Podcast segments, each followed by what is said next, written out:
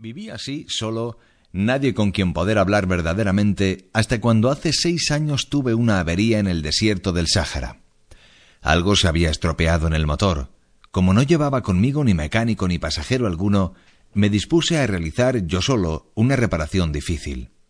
Era para mí una cuestión de vida o muerte, pues apenas tenía agua de beber para ocho días. La primera noche me dormí sobre la arena, a unas mil millas de distancia del lugar habitado más próximo. Estaba más aislado que un náufrago en una balsa en medio del océano. Imagínense, pues mi sorpresa cuando al amanecer me despertó una extraña vocecita que decía Por favor, píntame un cordero. ¿Eh? Píntame un cordero. Me puse en pie de un salto como herido por el rayo. Me froté los ojos. Miré a mi alrededor vi a un extraordinario muchachito que me miraba gravemente. Ahí tienen el mejor retrato que más tarde logré hacer de él, aunque mi dibujo ciertamente es menos encantador que el modelo. Pero no es mía la culpa. Las personas mayores me desanimaron de mi carrera de pintor a la edad de seis años y no había aprendido a dibujar otra cosa que boas cerradas y boas abiertas. Miré pues aquella aparición con los ojos redondos de admiración. No hay que olvidar que me encontraba a unas mil millas de distancia del lugar habitado más próximo. Y ahora bien, el muchachito no me parecía ni perdido, ni muerto de cansancio, de hambre, de sed o de miedo. No tenía en absoluto la apariencia de un niño perdido en el desierto, a mil millas de distancia del lugar habitado más próximo. Cuando logré por fin articular palabra, le dije Pero ¿qué haces tú por aquí?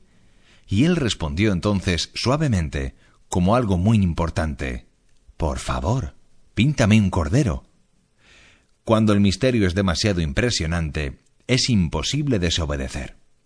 Por absurdo que aquello me pareciera, a mil millas de distancia de todo lugar habitado y en peligro de muerte, saqué de mi bolsillo una hoja de papel y una pluma fuente. Recordé que yo había estudiado especialmente geografía, historia, cálculo y gramática, y le dije al muchachito, ya un poco malhumorado, que no sabía dibujar. No importa, me respondió, píntame un cordero. Como nunca había dibujado un cordero, rehice para él uno de los dos únicos dibujos que yo era capaz de realizar, el de la serpiente boa cerrada y quedé estupefacto cuando oí decir al hombrecito No, no. Yo no quiero un elefante en una serpiente. La serpiente es muy peligrosa y el elefante ocupa mucho sitio. En mi tierra es todo muy pequeño. Necesito un cordero. Píntame un cordero. Dibujé un cordero. Lo miró atentamente y dijo No, este ya está muy enfermo. Haz otro. Volví a dibujar. Mi amigo sonrió dulcemente con indulgencia. ¿Ves? Esto no es un cordero, es un carnero. Tiene cuernos. Rehice nuevamente mi dibujo. Fue rechazado igual que los anteriores. Este es demasiado viejo. Quiero un cordero que viva mucho tiempo.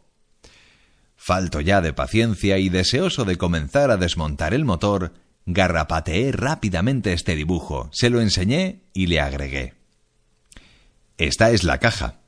El cordero que quieres está dentro. Con gran sorpresa mía, el rostro de mi joven juez se iluminó.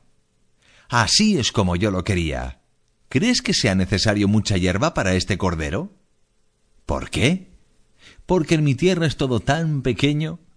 Se inclinó hacia el dibujo y exclamó Bueno, no tan pequeño, está dormido. Y así fue como conocí al principito. Capítulo 3 Me costó mucho tiempo comprender de dónde venía. El principito, que me hacía muchas preguntas, jamás parecía oír las mías. Fueron palabras pronunciadas al azar, las que poco a poco me revelaron todo. Así, cuando distinguió por vez primera mi avión, no dibujaré mi avión por tratarse de un dibujo demasiado complicado para mí, me preguntó ¿Qué cosa es esa? Eso no es una cosa, eso vuela. Es un avión, mi avión. Me sentía orgulloso al decirle que volaba. Él entonces gritó ¿Cómo? ¿Has caído del cielo? Sí, le dije modestamente. Ah, qué curioso.